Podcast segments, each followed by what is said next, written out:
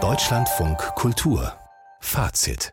Yoko Ono wurde als Künstlerin immer wieder mit Urteilen und Vorurteilen konfrontiert. Dem Feuilleton war vieles zu banal, kitschig und sie eben nur in Anführungszeichen die Frau, die an der Seite von John Lennon Ruhm und Aufmerksamkeit erwarb und am Ende noch die Beatles angeblich gespalten hatte. Aber so ist es ja nun auch nicht. In der Tate Modern in London wird nun eine große Yoko Ono Retrospektive eröffnet, in der es auch um die Beatles, vor allem aber die Zeit vor dem großen Banderfolg geht. Da war nämlich Yoko Ono längst künstlerisch aktiv. Christine Heuer über eine laute Ausstellung, die zusammen mit der Kunstsammlung Nordrhein-Westfalen konzipiert wurde und dort ab Herbst dann auch zu sehen ist. Yoko Ono Music of the Mind.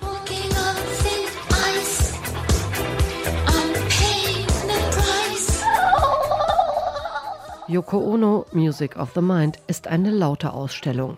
Geräusche, wohin man hört. Gutturale Schreie der Künstlerin, Songs von ihr, mal mehr, mal weniger experimentell oder hier gleich zu Beginn der Schau Telephone Piece, eine Aufnahme von 1964.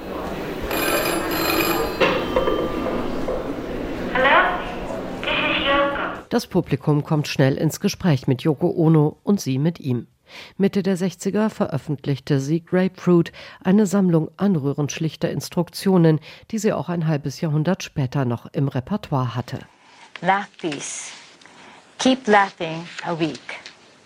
Fly peace. Fly. Beat peace. Listen to heartbeat. Imagination, ein roter Faden in der Kunst Yoko Onos. Die Typoskripte von Grapefruit sind in der Tate Modern ausgestellt, neben Fotos der New Yorker Fluxusbewegung. Yoko Ono gehörte dazu. Anfang der 60er Jahre begann sie sich mit frühen Performances einen Namen zu machen. In London kann man sich das Video von Cut Piece anschauen. Darin sitzt die junge Künstlerin auf einer Bühne. Die Besucher dürfen ihr mit einer Schere die Kleider vom Leib schneiden.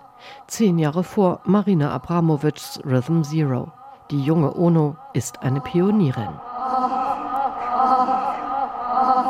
Interaktion ist seit ihren künstlerischen Anfängen in den 50er Jahren ein Markenzeichen der heute 91-Jährigen.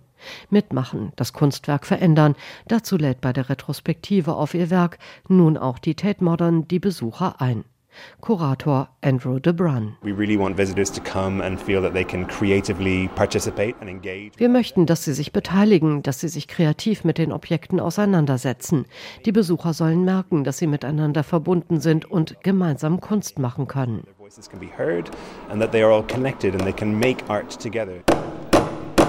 Und so schallt durch die Ausstellung das Geräusch, wie Nägel in eine weiße Holztafel geschlagen werden. Die Besucher können Gedanken über ihre Mütter an eine lange weiße Wand pinnen oder in Wish Tree ihre Wünsche auf Zettel schreiben und an Olivenbäume hängen. Spektakulärer Höhepunkt dieser Art von Mitmachkunst Add Color Refugee Boat, eine Rauminstallation, mit der Yoko Ono 2016 auf die Flüchtlingskrise reagierte. This began as an all-white room with an all-white boat in it, an incredibly. Das hat mit einem weißen Boot in einem weißen Raum begonnen, mit einer völlig leeren Leinwand also, die sich jetzt mit Farbe zu füllen beginnt. Wir bitten die Besucher in zwei Blautönen ihre Botschaften und Bilder hinzuzufügen. Dieser Raum wird in Farbe explodieren. Er wird sich während der Ausstellung vom weißesten in den buntesten ihrer Räume verwandeln. rooms in the entire exhibition to one of the most colorful.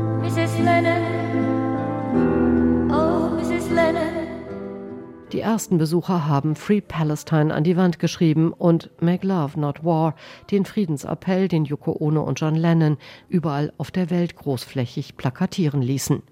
Die Beziehung mit dem Beatle machte sie, wie Lennon einmal witzelte, zur berühmtesten unbekannten Künstlerin der Welt.